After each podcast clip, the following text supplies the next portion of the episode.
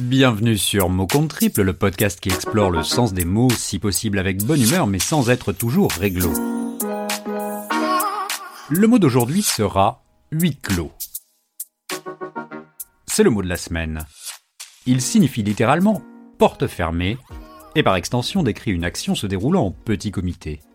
L'expression remonte au XVIe siècle, mais le terme huis, qui est aussi la racine de huissier, est issu du latin ostium, signifiant ouverture de porte. Les décisions gouvernementales liées au déroulement des rencontres de football démontrent que les amateurs de foot le vivent comme un enfer. Du reste, Diego Maradona aurait dit un jour Jouer à huis clos, c'est comme jouer dans un cimetière. Sans doute faut-il y voir là une réminiscence de la fameuse pièce de théâtre de Jean-Paul Sartre, Huis clos, où trois personnages se retrouvent alors morts dans une même pièce. Bon d'accord, je m'enflamme légèrement. Je doute que le joueur argentin soit un lecteur assidu de Sartre, même si sa vie mouvementée nous a souvent démontré que l'existentialisme était une philosophie assumée chez cet apôtre de la main de Dieu. Oui, oui. Maradona. Oui. Valdano. Maradona, il était là, non, du point. De la main. Non, non, de la main. De la main, ce but. Ah là là, il l'a pas vu. de la main. Il l'a mis de la main.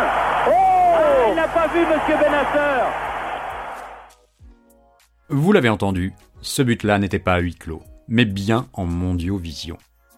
Quand on y réfléchit, beaucoup de choses se jouent à huis clos au-delà des matchs de foot. Il en va des procès, des pièces de théâtre ou des films, mais également de notre vie quotidienne. Vous, comme moi, êtes chaque soir dans le huis clos de votre chambre à coucher, seul ou avec votre moitié, et peut-être même plus si vous êtes d'humeur coquine. J'ai l'impression que le type là-bas, il me propose une partouze. Ah oui? Le huis clos est avant tout une affaire de perspective. On est dedans ou dehors. Dans notre monde connecté, c'est une anomalie qui va à rebours du cirque médiatique. S'extraire du regard des autres est devenu un luxe presque impossible. L'actualité récente nous a démontré qu'on peut être porte close, le sgeg à et le téléphone ouvert. Et dans ces cas-là, on peut alors vivre un enfer. Benjamin Griveaux en sait quelque chose.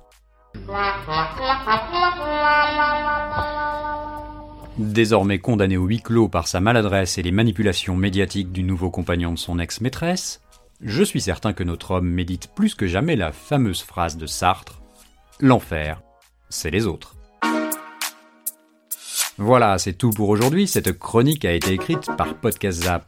Notre podcast, lui, n'a pas vocation à rester à huis clos, mais bien à être entendu par le plus grand nombre. Merci à celles et ceux qui prennent le temps de mettre 5 étoiles et un avis sur iTunes, comme Clément, qui a écrit cette semaine un podcast sur la définition des mots. Ça pourrait être pénible, ici, jamais. Bienveillance et humour sont au programme, et un véritable amour de la langue, à la fois sérieuse et décalée. Au nom de tous nos auteurs, merci Clément pour ce sympathique avis.